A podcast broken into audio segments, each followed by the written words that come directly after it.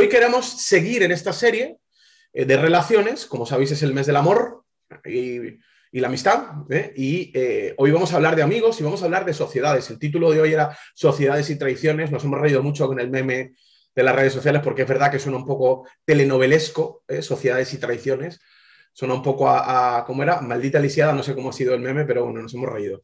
En cualquier caso, creo que es súper interesante este tema porque, bueno, sabéis que tenemos un montón de, de emprendedores, coaches, mentores, eh, referentes en muchos aspectos, empresarios, también trabajadores de todo tipo.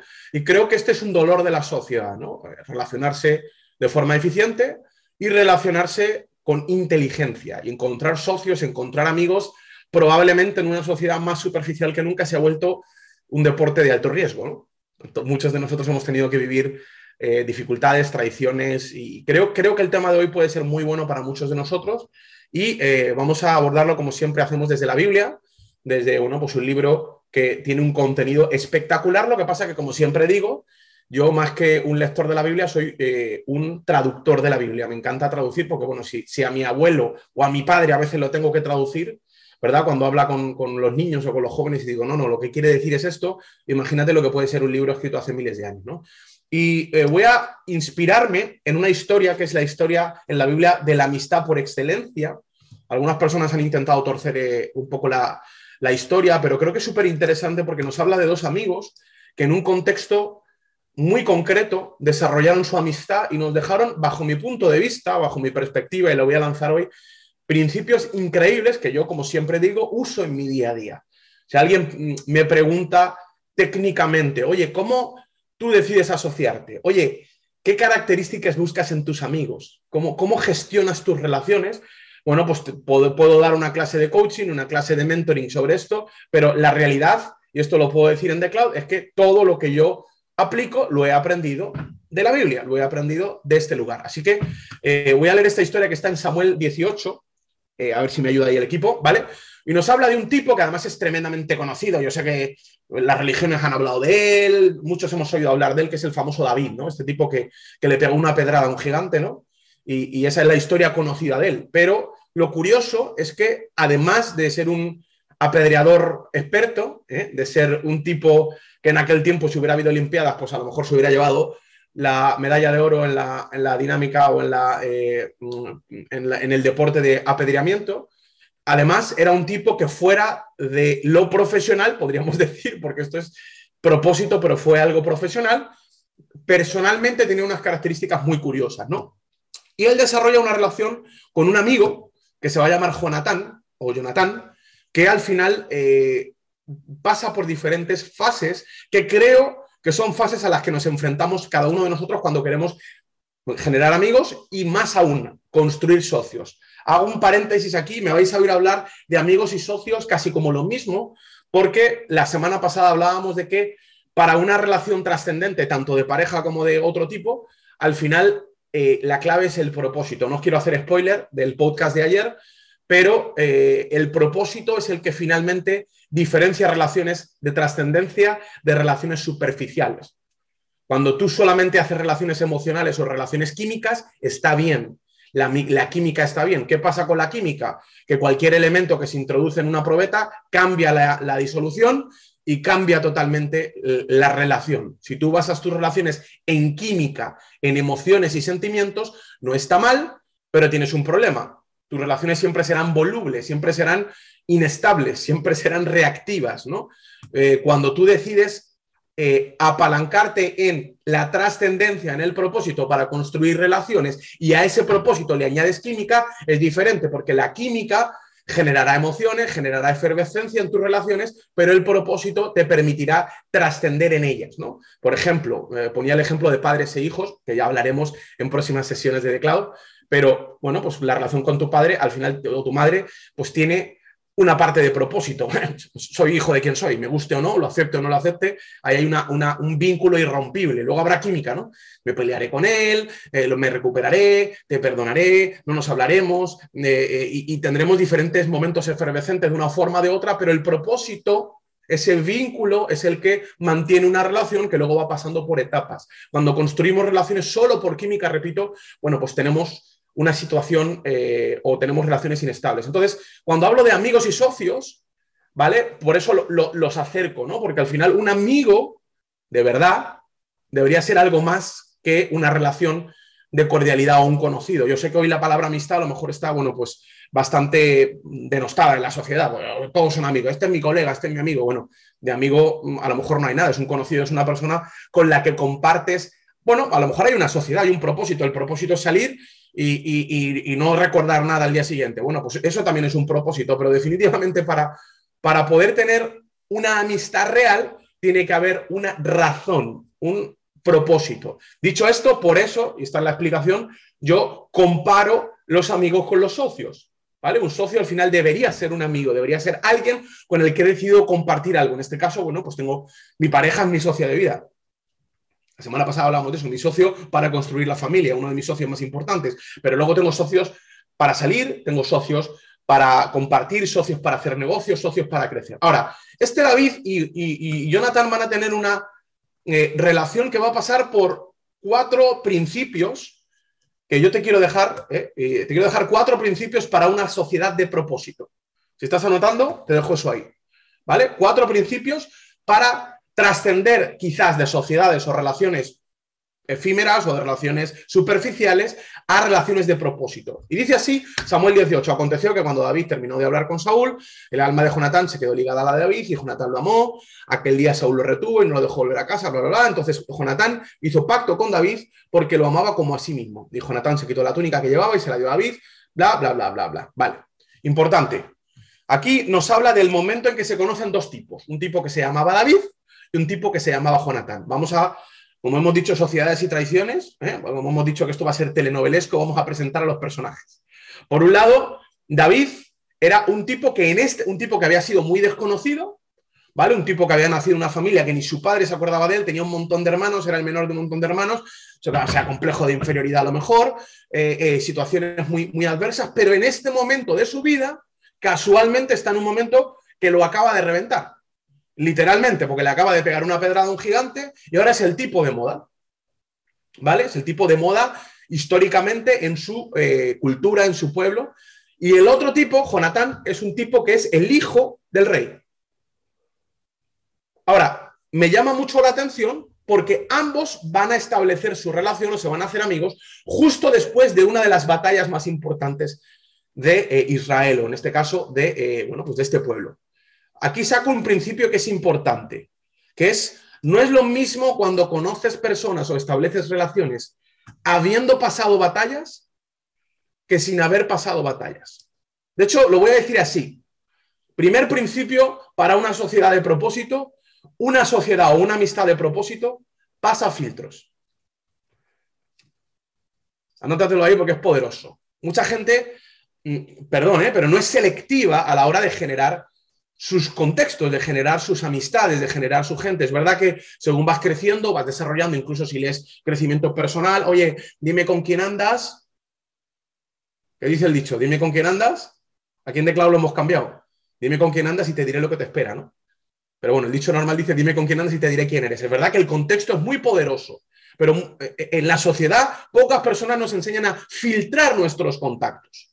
Y yo veo un David y Jonathan tres filtros, porque hemos hablado de que acaban de pasar por una batalla, hemos hablado de que los dos están de moda o son dos tipos de moda y además casualmente la moda normalmente o, la influencia va ligada a la pasta.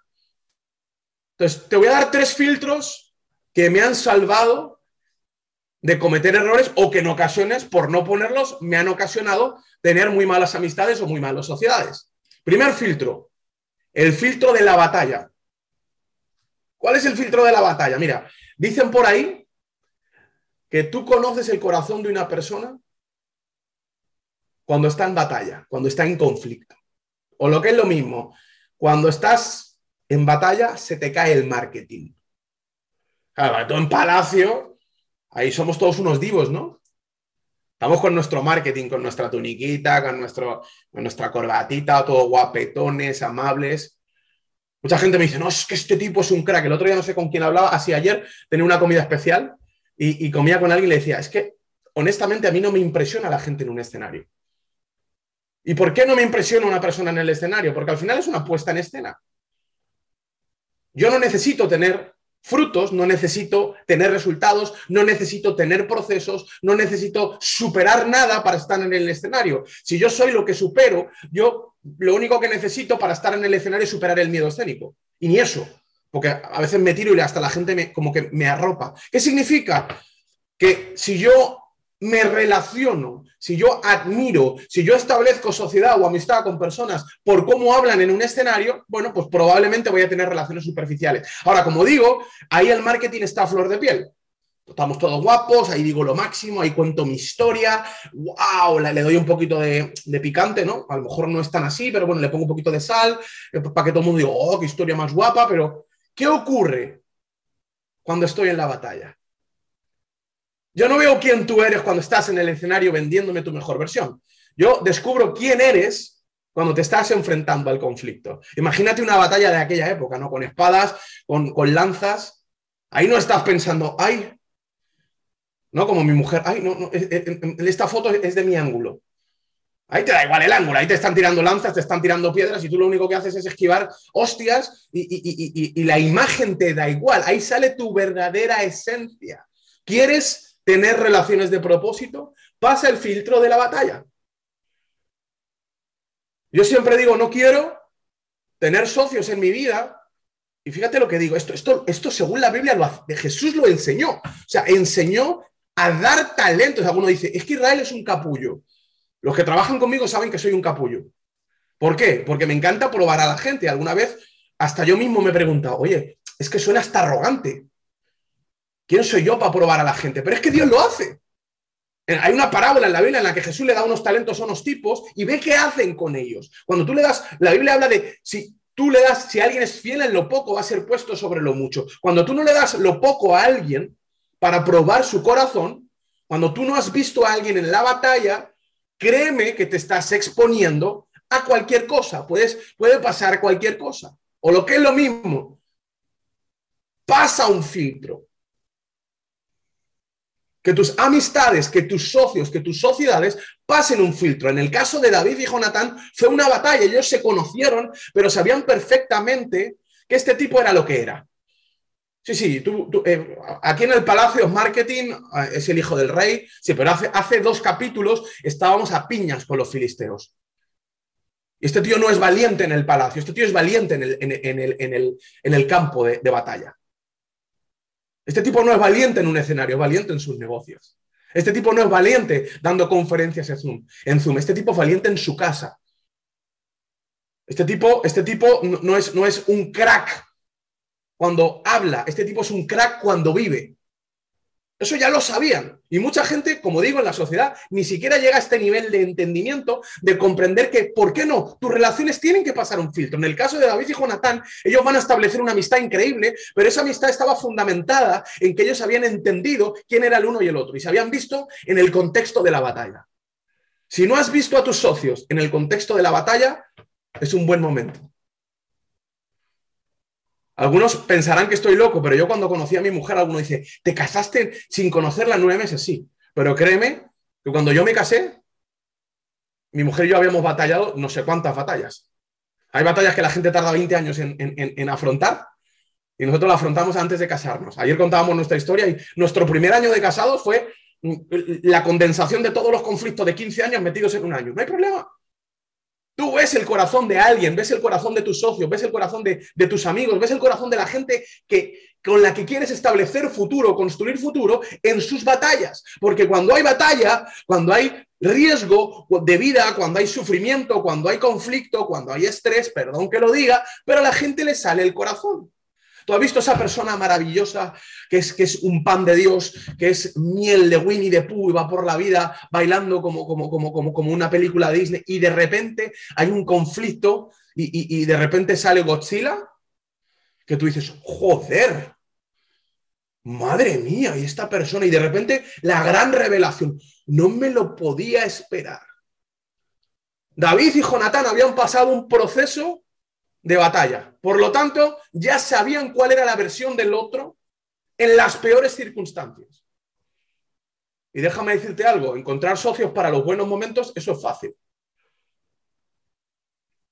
Lo difícil es construir sociedades o amistades para la vida, que al final la vida son buenos momentos y malos momentos. Reír y llorar. Para reír es fácil encontrar amigos.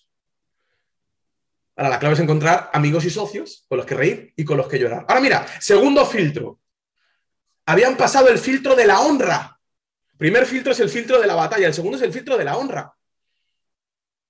Yo siempre digo que hay tres cosas que te muestran el corazón de alguien. Uno es la mala leche o el conflicto, otra es la honra y otra es el dinero. Pero vamos a hablar de honra. ¿Qué es honra? En este momento David es el tipo de moda, se acaba de reventar un tipo de dos metros, ahora todo el mundo lo está aplaudiendo, es el tipo más famoso de la ciudad. Y tú has visto que hay gente que cuando le das honra, automáticamente sale su corazón. Esto a veces ocurre, tú tienes, bueno, pues tienes socios, tienes personas a tu lado que están a tu lado siempre y cuando sean mediocres.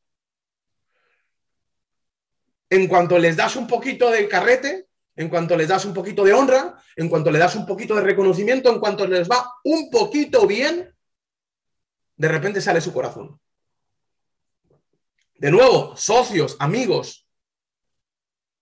Interesante. ¿Han pasado tus amigos, han pasado tus socios por el filtro de la honra? Porque a lo mejor están contigo porque eres la oportunidad para ir al siguiente nivel. Pero ¿qué va a pasar cuando vayan al siguiente nivel? ¿Vas a ser un escalón para ir al siguiente nivel? ¿O vas a ser un compañero de siguiente nivel? David y Jonatán habían pasado este proceso también. Habían pasado el proceso de, ¿nos hemos visto en la batalla? Sí, me caes bien. Eres valiente, eres agresivo, estás zumbado, me caes bien. Pero también habían pasado el filtro de la honra. Tú lo tienes todo porque eres el hijo del, del rey y eres famoso. Yo también. Y aún así, ¿me caes bien? Sí. Ambos habían pasado este filtro, pero también habían pasado el tercero, porque uno era el hijo del rey y este además como premio a todo esto que había ocurrido iba a generar muchísimas riquezas. Tercer principio, las riquezas. Cuando tienes todo, hay una frase que a mí me encanta que dice, el alma de un hombre queda al descubierto cuando no tiene nada y cuando lo tiene todo. Si quieres conocer a alguien, tienes que ver cuando no tiene nada pero también tienes que conocer cuando lo tiene todo. Porque va a salir su corazón. Hay muchas personas que coyunturalmente establecen sociedades y relaciones, pero no nos estamos dando cuenta que estamos estableciendo relaciones, repito, coyunturales o temporales, porque en realidad solo somos la plataforma o son la plataforma de alguien. Es una relación que tiene los días contados, porque la motivación, luego hablaremos de eso, es la incorrecta. ¿Qué va a cuestionar tus motivaciones? ¿Qué va a ser un terremoto para las motivaciones de tus socios o amigos o en tus relaciones? ¿Los conflictos? ¿La batalla? ¿La honra? ¿Y la prosperidad? ¿O el desarrollo financiero? Tres elementos que van a probar todas tus relaciones. ¿Quieres saber si tus amigos te quieren? Vive algún conflicto. Métete en algún berenjenal con ellos. Préstales dinero. O menciona a todos y reconoce a todos y olvídate de uno. Fíjate, qué secreto más fácil.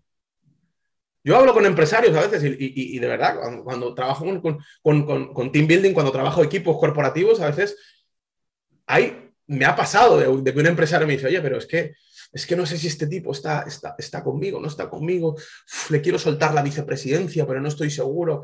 Le digo, no te preocupes, yo, hacemos un ejercicio y vamos a ver si, vamos si está listo. Y es tan sencillo como llega un día a la empresa, reconoce a todo el mundo y casualmente, oye, un, ataque repentino de, de Alzheimer y olvídate de él.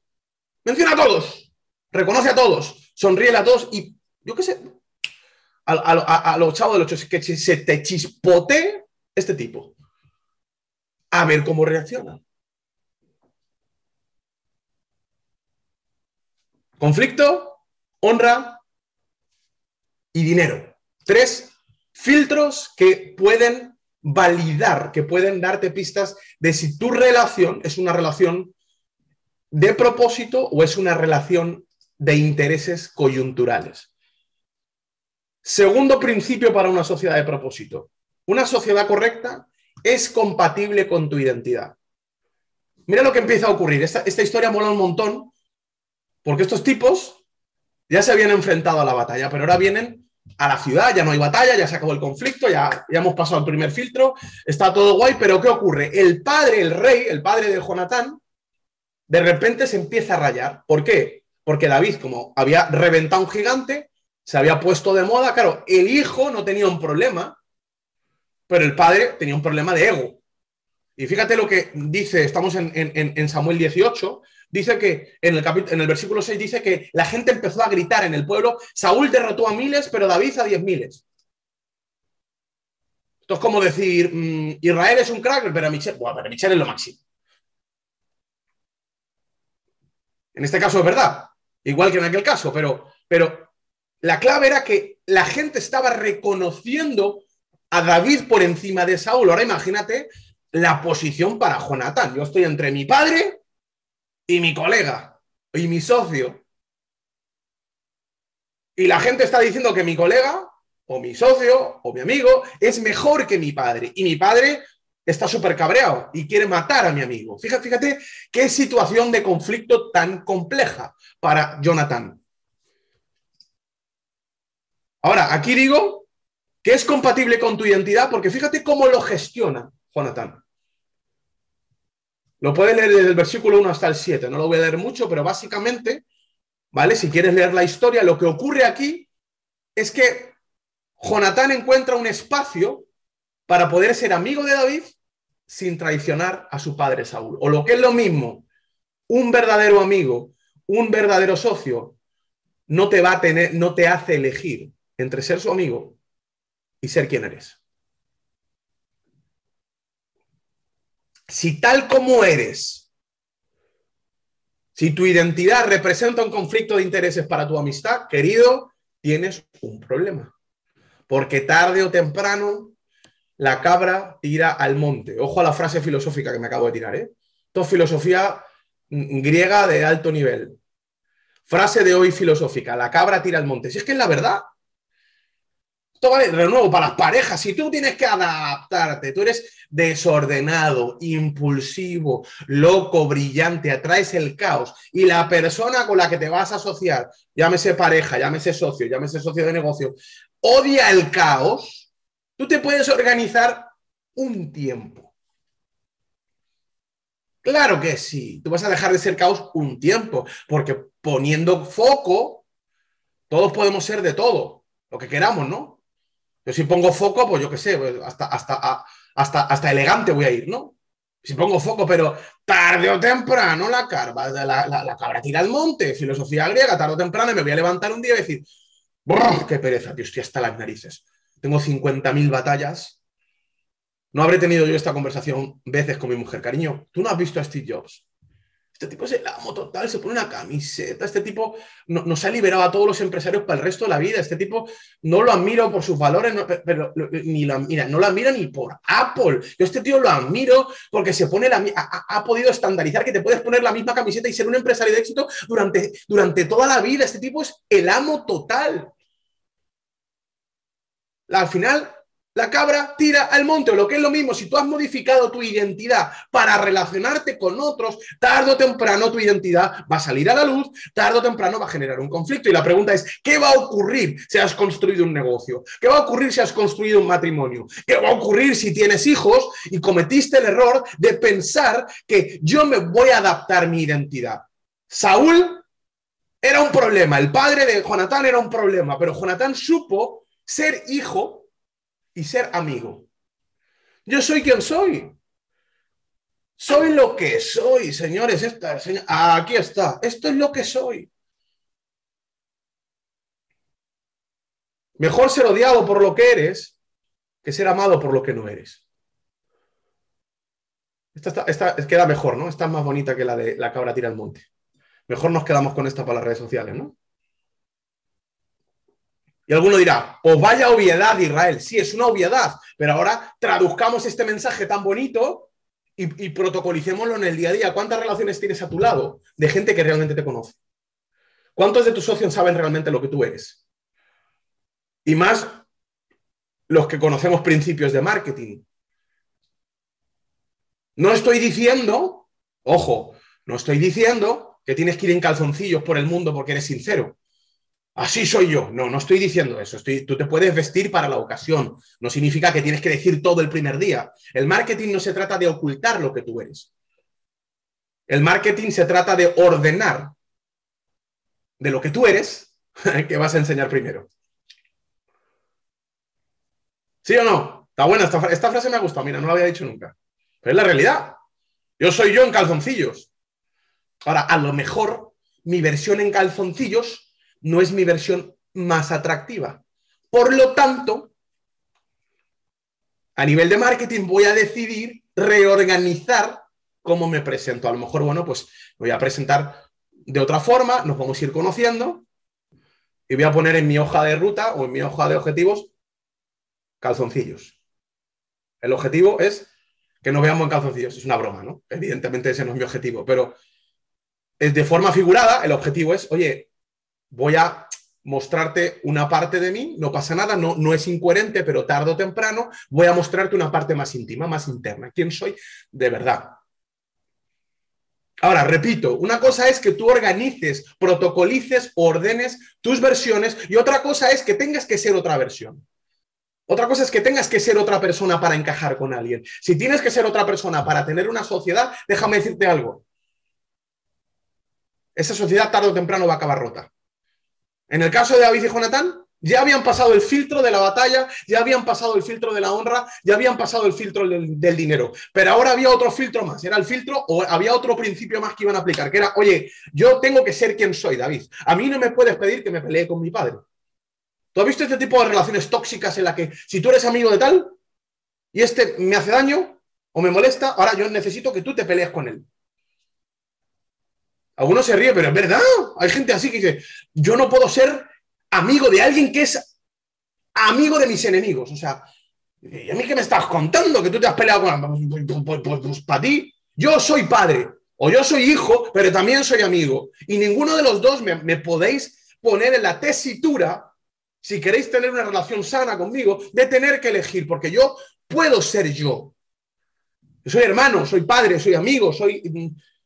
Imagínate si este principio se aplicara en la sociedad, imagínate si este principio se aplicara en las organizaciones o en los negocios, si la gente tuviera la habilidad de decir, eres lo que eres, tío, y tengo que respetar lo que eres. Decía hace unos días alguien de Declao, que por cierto no está por aquí, que definía amor como dejar ser. Ojo, ¿eh? Ojo a la frase.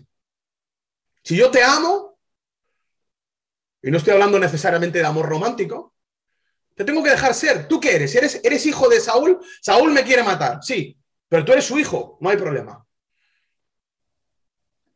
Tercer principio. Una sociedad correcta aceita contextos.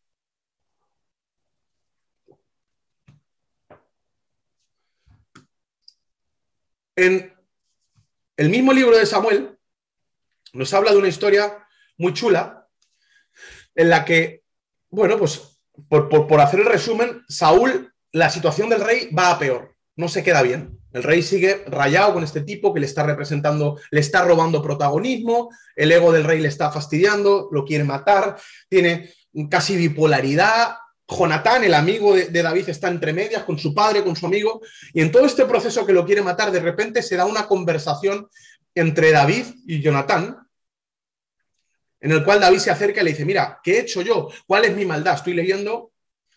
¿O cuál es mi pecado contra tu padre? Todo esto está, en, y repito, en, Samuel 18, 19 y 20.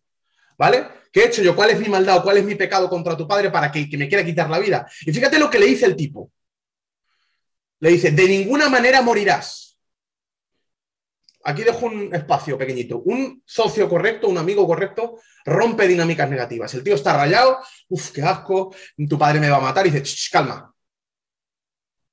Para un poquito. O sea, un, buen socio, un buen amigo es una tijera de, bucles negativos. Es una buena tijera que te rompe dinámicas eh, eh, eh, de, negatividad. Este tipo estaba absolutamente preso del drama o de la situación también de drama, ¿no? No solo negativa, sino drama. es que nadie me quiere, es que calma un poco, colega. Ven aquí, siéntate aquí, vamos a hablar tú y yo. Esto fue lo que, lo que ocurre con Jonatán y David, pero mira,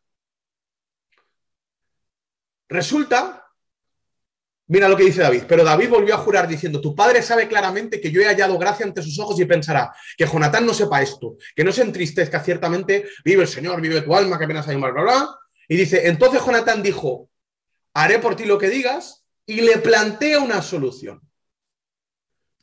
Fíjate qué interesante esta perspectiva, a ver si os gusta. Jonatán había demostrado que podía ser tu socio en la batalla, o lo que es lo mismo, un buen socio o el socio correcto, el amigo correcto, batalla los conflictos en contra de tus enemigos.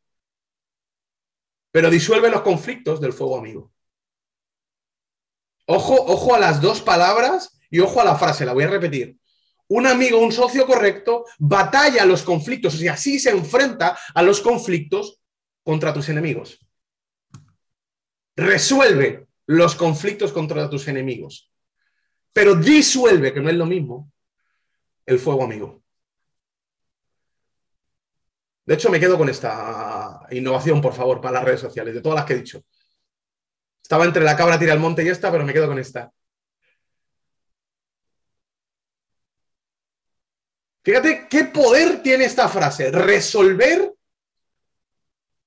los conflictos con los enemigos, disolver el fuego amigo. ¿Qué significa?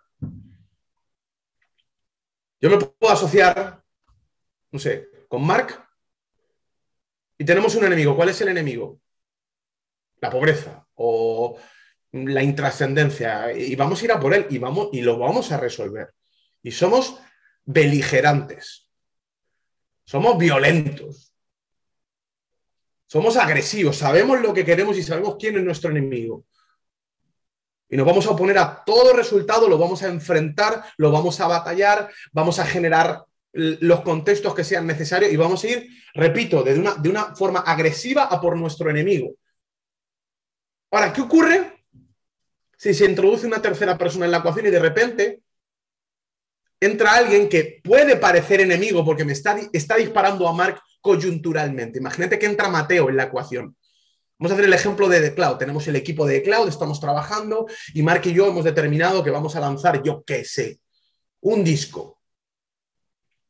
Y estamos llamando a todos nuestros músicos, a toda la gente que ya hemos hablado que lo vamos a hacer. Estamos convocando todo y en mitad Mateo está, está enajenado y de repente aparece en el camino y dice, no, no, no, pero si con Mark no tiene que ser. Y se raya con Mark y empieza con Mark, con Mark y empieza a disparar a Mark sin querer. La pregunta es, ¿quién es nuestro enemigo? ¿Mateo es nuestro enemigo? Mateo no es nuestro enemigo. Mateo puede estar confundido. Mateo puede estar enajenado. Pero está disparando.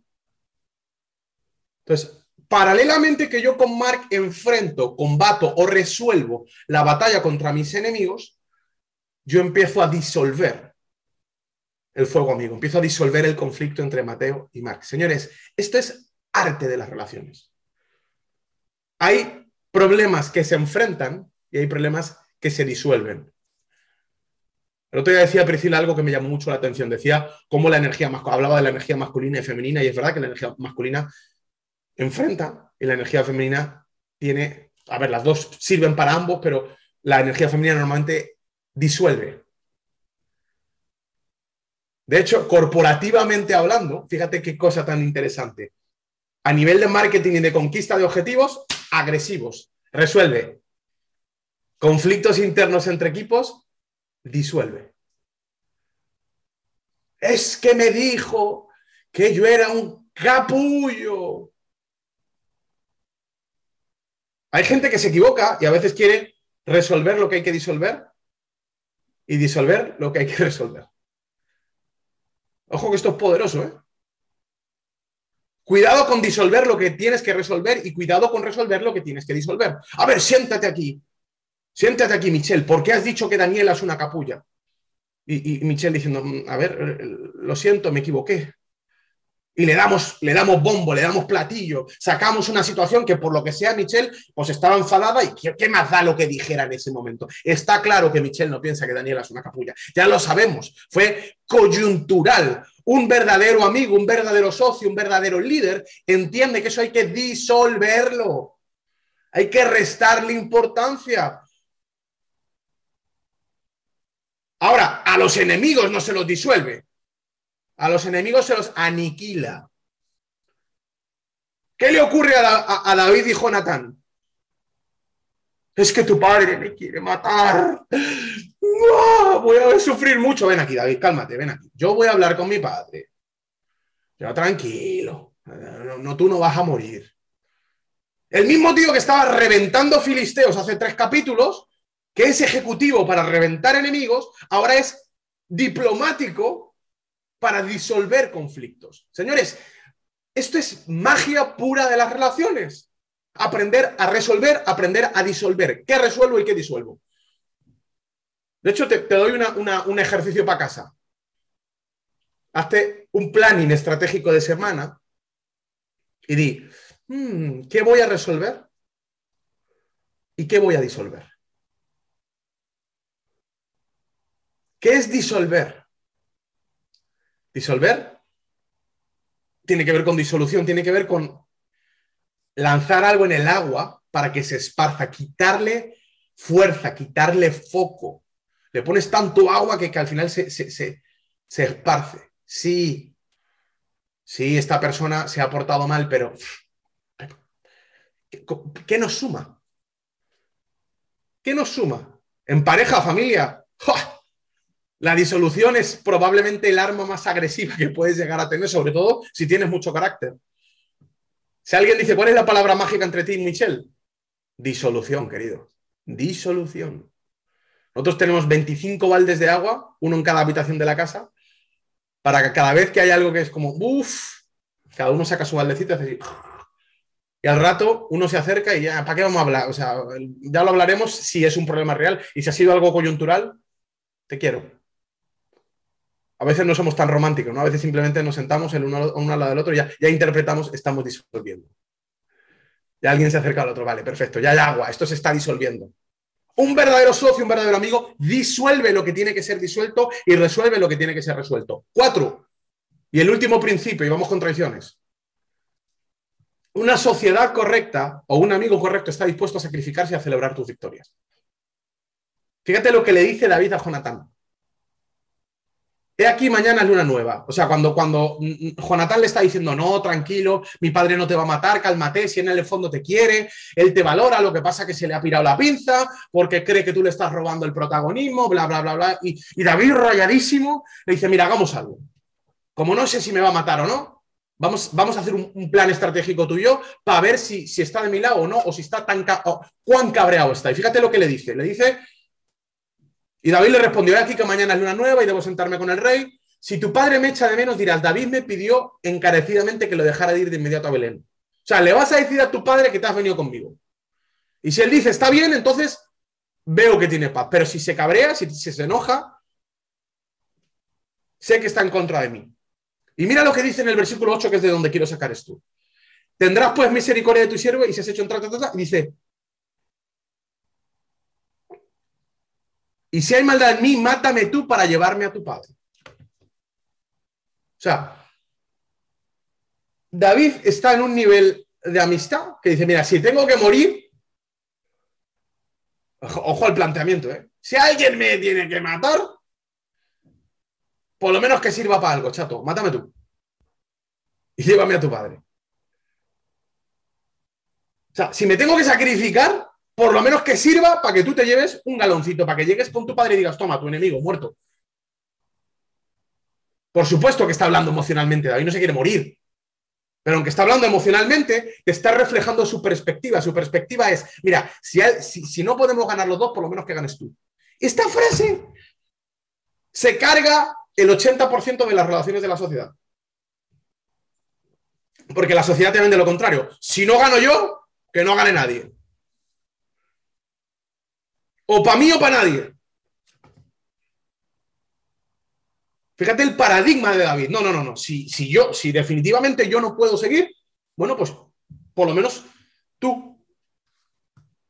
Te hago una pregunta y esto va a filtrar, pasa por, este, por esta radiografía rápido a todos tus amigos, socios, pareja. ¿Qué le ocurriría a tu pareja, a tu amistad o a tu sociedad si de repente a ti te empieza a ir mejor que a él o a ella?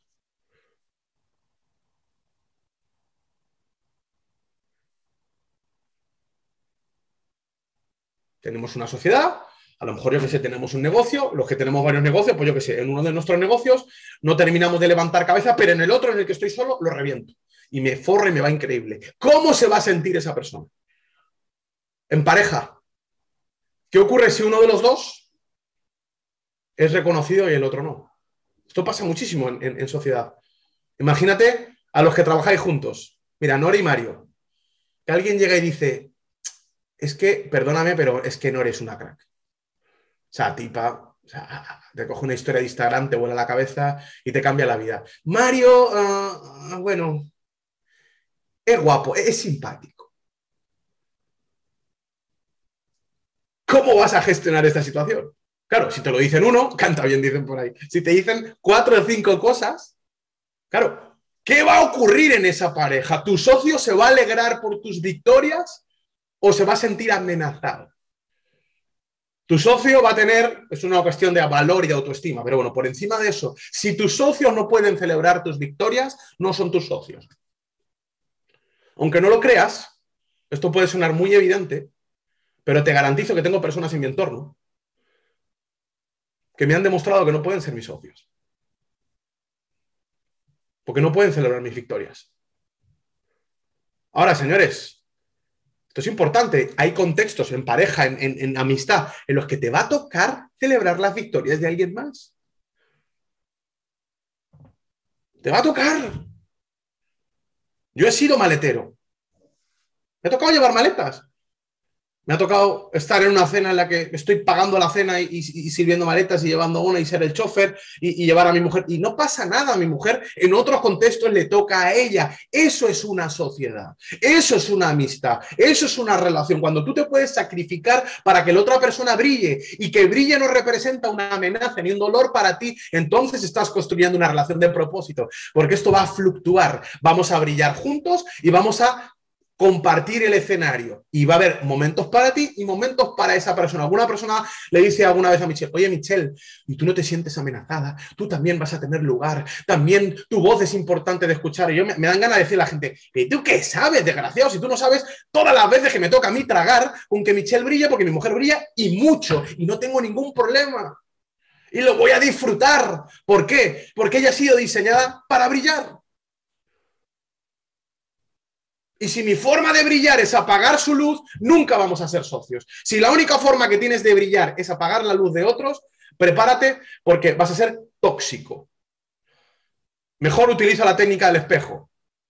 Si te pegas a alguien brillante y sirves como espejo, al contrario, reflejas su luz, valoras su luz, proyectas su luz. Déjame decirte algo. Va a haber luz para dar y tomar. Repito los cuatro principios para asociaciones de propósito. Uno, filtra batallas, honra, dinero. Dos, no sacrifiques tu identidad. Porque una sociedad correcta es compatible con tu identidad. Tres, una sociedad aceita contextos, resuelve conflictos con los enemigos, disuelve los conflictos del fuego amigo. Cuatro, una sociedad correcta está dispuesta a sacrificarse y celebra tus victorias. Ahora, todo esto es maravilloso, qué bonito todo lo que me está contando Israel. Esto son relaciones idílicas. Pero ¿qué pasa cuando todo se tuerce, querido? ¿Qué pasa cuando hay traiciones, sociedades y traiciones? ¿Qué pasa cuando la gente no está a la altura? De ser el socio, el amigo, la pareja, el compañero que yo necesito. Porque hay principios que detonan traiciones. Muchos de nosotros probablemente estamos ahora en la sala y nos ha tocado vivir traiciones. Yo he vivido traiciones terroríficas. Algunas las han vivido en la familia, algunos lo, han vivido en sus negocios, Ahora, para mí, si hay que usar un ejemplo de traición, para mí el ejemplo perfecto es Jesús. A mí Jesús me da la, la masterclass de liderazgo más grande que yo he visto en mi vida. Un tipo que gestionaba 12 tipos y que tiene un traicionero y no lo expulsa. ¿eh? Yo aprendí muchísimo de la relación de Jesús con Judas. La Biblia de la razón, o sea, cualquier persona que quiera comandar una organización, una empresa, hazme caso. Jesús con sus discípulos es cátedra pura. Jesús tenía un emocional, un Pedro motivado de la vida que de repente te amaba, de repente te negaba. Jesús tenía un traicionero, un hipócrita. Jesús tenía un amoroso conectado con, el universo y, que, o sea, Jesús tenía un místico, Jesús tenía de todo. Es impresionante cómo podía gestionar con tanta eficiencia diferentes perfiles, diferentes relaciones. Ahora, ¿cómo se relacionó Jesús con la traición? Mira, te voy a dar así rápido cuatro principios que detonan traiciones. Uno, motivaciones incorrectas. Lucas 22 nos habla de que en un contexto en el que le, regalan a Jesús un, bote de perfume, fíjate lo que dice en el versículo 4, pero uno de sus discípulos, Judas, esto es mucho antes de traicionarle, pero ya se le veía, ya se le veía a, leguas, llamado Judas Iscariote, él que estaba por entregar, le dijo, ¿por qué no fue vendido este perfume por un año de salario y dado a los pobres? O sea, le regalan a Jesús un perfume y este tío dice, oye, este perfume deberíamos vendérselo y dárselo a los pobres. Casi que me suena algún político, pero bueno, no vamos a hacer, no vamos a hacer spoilers.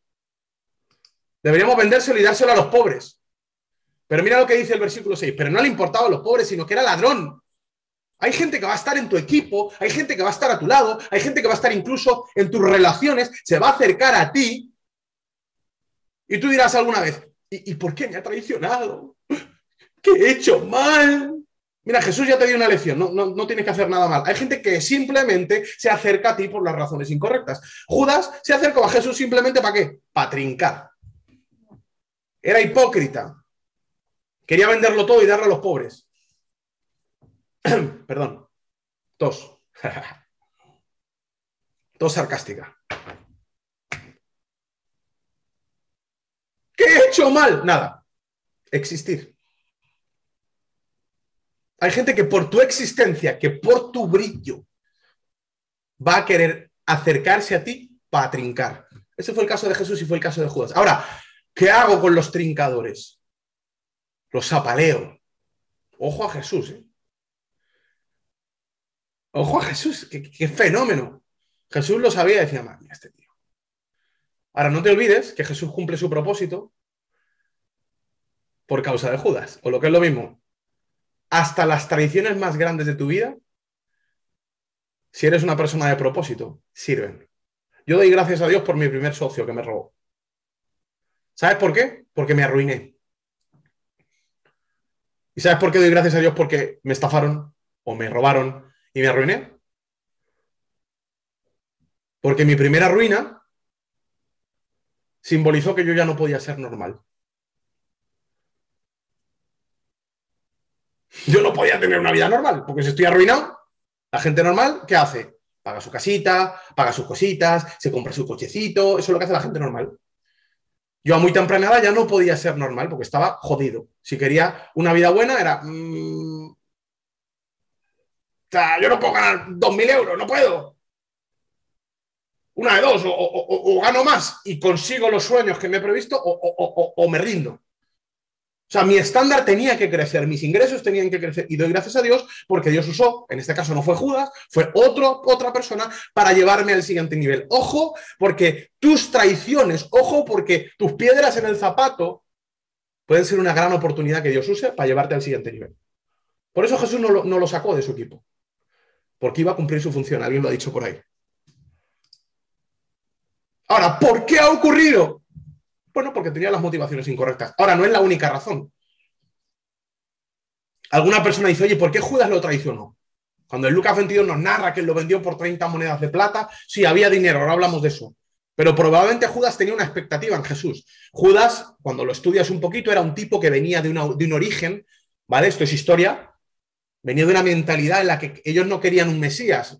Ah, Jesús era muy light, ellos querían, querían a Terminator, ellos querían que viniera alguien, reventara a los romanos desgraciados, los aniquilara y Jesús dando amor, eh, hablando, claro, Jesús era tremendamente agresivo en su discurso, representaba un dolor de cabeza para el sistema, pero por supuesto que no era violento físicamente. Y Judas no entendía esto.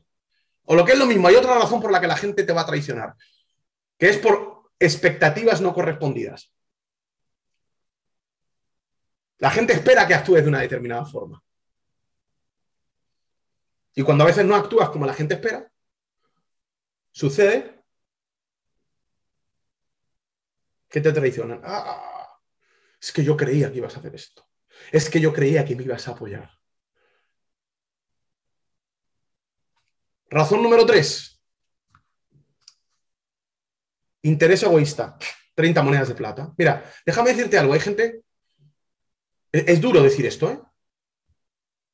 Pero cuando alguien te traiciona por algo o por alguien, esto se dice mucho, ¿no? Eh, los amigos te lo dicen, ah, no te merecía, pero, pero es una realidad. Es que básicamente ha valorado o en su escala de valores le ha parecido más valioso, en este caso 30 monedas de plata, que la relación contigo. Ahora la pregunta del millón es, ¿Quién pierde? Vamos a analizarlo racionalmente. Yo tengo personas que, voy, a ir, atrás a mi socio. Y no voy a decir nombres ni espero que no escuche nunca este mensaje porque quiero que le vaya bien. Pero yo lo pienso y digo, ¿quién ha perdido?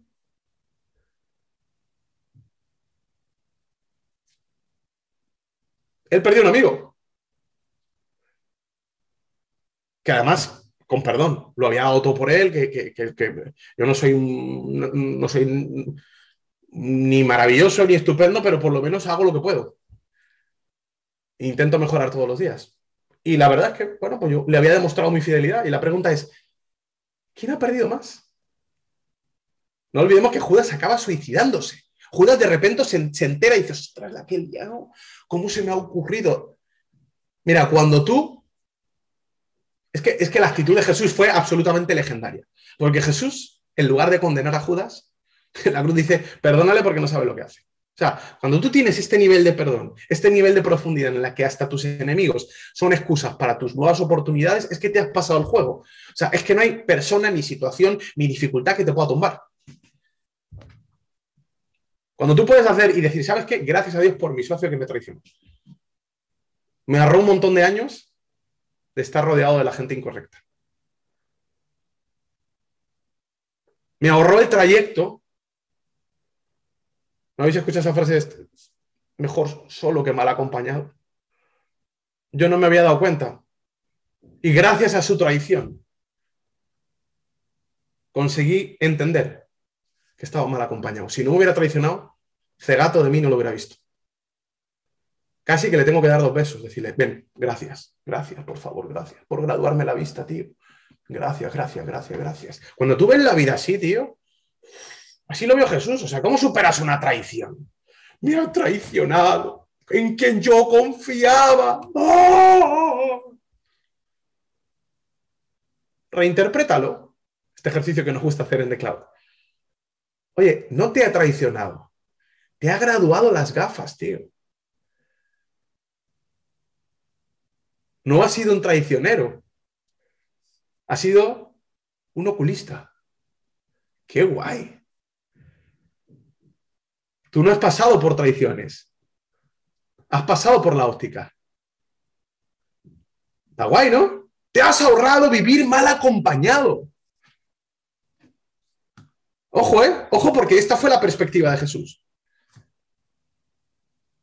Y luego hay gente que pasa por emocionalidad. A Jesús no solo le traiciona Judas, también le traiciona a Pedro. De hecho, Jesús se lo anuncia, le dice, Pedro, me vas a negar, tío. ¿Y qué dice Pedro en ese momento? Los emocionales, ¿no? no yo negarte a ti, yo, a ti, eh, Jesús, en la vida. O sea, en la vida. Palabrita, o sea, en la vida. No pasa un capítulo que se lía la parda De repente Jesús pasa de, ser el, top, porque esto pasa, ¿eh? Súper curioso. un día hablamos de multitudes, hablamos de fama, hablamos de liderazgo, pero Jesús entra en Jerusalén en un capítulo y todo el pueblo, toda la ciudad le canta, Osana al hijo de David, básicamente, eres un crack. ¡uh! Y cuatro capítulos después, mátalo, crucifícalo. O sea, la gente, la multitud cambia de opinión muy rápido. Influencers de las redes sociales, prepárate ay, guapa, hermosa, maravillosa, me encanta tu outfit, eh, me, encanta, ta, ta, ta, ta, Diez minutos después, ahí estás gorda, te queda mal, desgraciada, mírala, yo siempre dije que esta tía era una, era, una zorra, o sea, así funciona el mundo. Esto no pasa hoy, esto le pasaba a Jesús. Ahora, Pedro, su amigo, uno de los cercanos, uno de los, probablemente el más cercano a Jesús, dice que no te voy a negar a Jesús, pero ¿cómo me vas a decir que yo te voy a negar a Jesús? Chato, tranquilo, ya verás me vas a traicionar. Lo que pasa es que no lo vas a hacer por malas motivaciones, no lo vas a hacer, bueno, por, porque no me valoras. Ojo, que también hay gente así. O no lo vas a hacer porque tienes expectativas correspondidas. Me vas a negar o me vas a traicionar por miedo. O por emocionalidad. Ojo que también existe esto. La diferencia es que quien te traiciona por monedas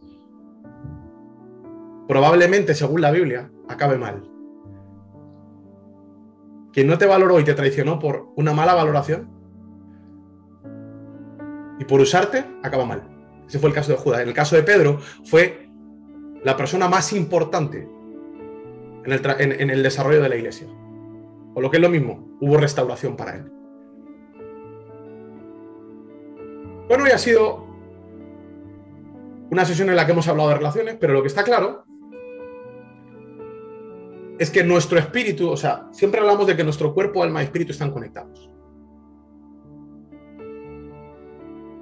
Al igual que yo puedo tener situaciones de estrés o, almáticas de pensamientos o sentimientos que afectan, yo que sé, la caída del cabello, que pueden afectar a mi biología, mi alma también afecta a mi espíritu.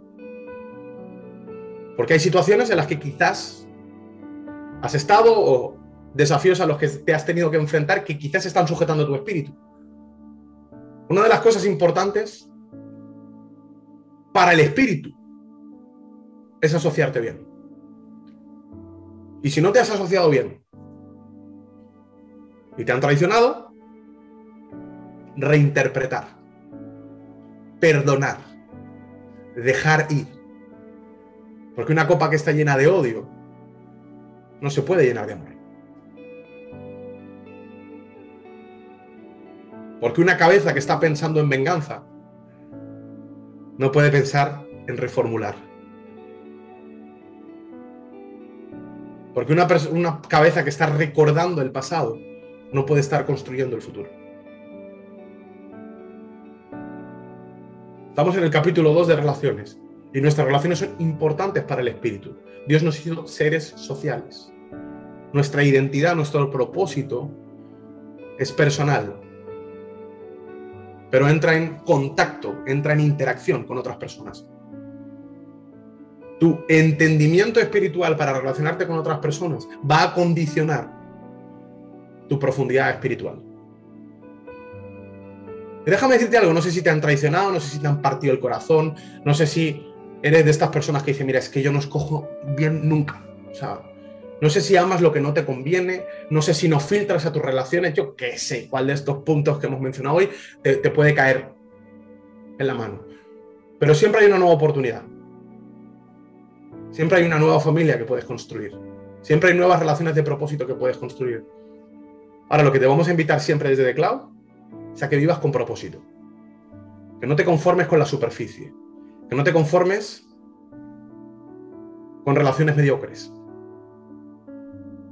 que te pelees con lo bueno. Déjame decirte algo, lo bueno no se disuelve, lo bueno se ataca. Porque es enemigo de lo mejor. Si tienes algo bueno, que sabes que no es lo mejor y sabes que hay un siguiente nivel, probablemente necesites un tsunami en tu zona de confort. Necesitas reventar lo bueno para ir por lo mejor. Y no sé ¿Cuáles son tus relaciones hoy? No sé cuáles son tus socios, no sé cuáles son tus amigos. A lo mejor tienes un contexto y dices, ostras, es que, no vale nadie. Déjame decirte algo, también eso pretende ser de cloud. Y no es porque seamos buenos o no. Hacemos lo que podemos. no somos buenos, pero por lo menos queremos ser mejores. Y ese es el principio para ser un poquito mejor cada día.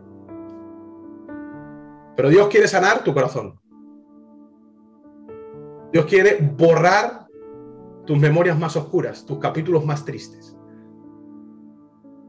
Y quiere hacer que hasta tus Judas sean una oportunidad para gestar tu propósito.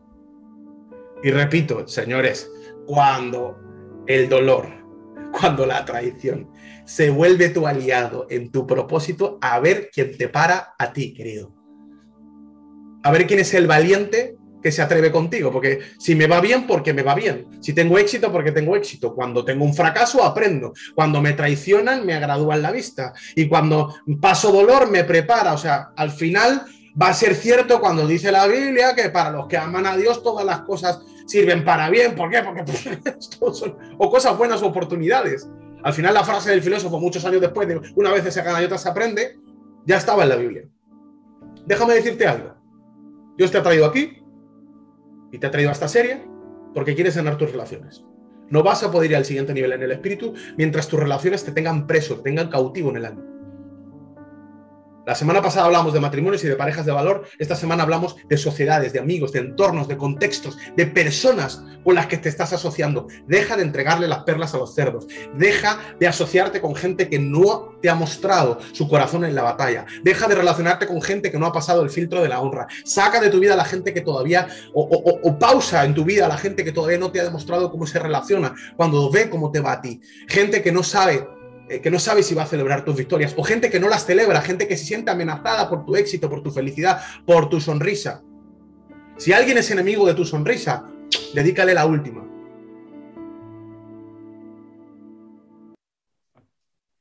Y si te han traicionado, y si te han partido el corazón, ¿por qué no decir, oye, ¿sabes qué? Es una buena oportunidad para recomponerlo. Ahora que me lo han partido, lo voy a colocar a la carta este trocito de corazón estaba mal colocado, déjame que lo vea. Tengo una oportunidad de renacer, tengo una, una, una oportunidad de reinterpretar lo que me ocurrió.